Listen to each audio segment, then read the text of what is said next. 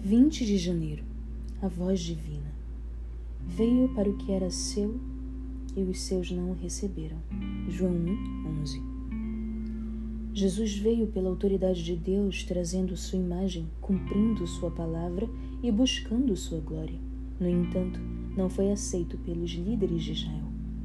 Mas quando outros viessem assumindo o caráter de Cristo, embora movidos pela própria vontade e buscando a própria glória, seriam recebidos. E por quê? Porque quem busca a própria glória apela ao desejo de exaltação própria nos outros.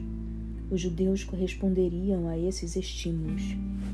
Receberiam o falso mestre porque este bajularia o orgulho deles ao aprovar suas opiniões e tradições. Os ensinos de Cristo, porém, não tinham afinidade com as ideias deles. Eram espirituais e exigiam o sacrifício do eu, portanto, não o receberam. Não conheciam realmente a Deus e sua voz por intermédio de Cristo era como a voz de um estranho para eles. Não acontece a mesma coisa em nossos dias? Não há muitos, mesmo líderes religiosos, que estão endurecendo o coração contra o Espírito Santo, tornando impossível a si mesmos reconhecerem a voz de Deus? Não estão rejeitando a palavra do Senhor para conservar as próprias tradições? Se vocês de fato crescem em Moisés, disse Jesus, também creriam em mim, pois ele escreveu a meu respeito.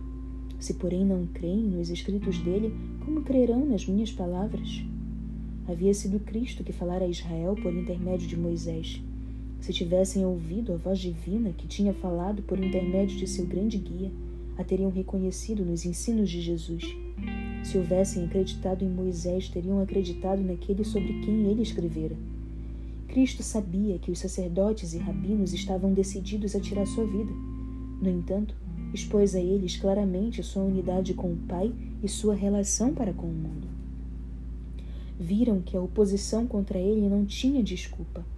Contudo, seu ódio assassino não se extinguiu. O medo se apoderou deles ao verem o convincente poder que acompanhava o ministério de Cristo, mas resistiram a seus apelos, fechando-se em trevas. Fracassaram nitidamente em derrubar a autoridade de Jesus ou afastar dele o respeito e a atenção do povo, do qual muitos ficaram convencidos por suas palavras. Como você pode ouvir Jesus com clareza e seguir sua orientação quando ele lhe fala?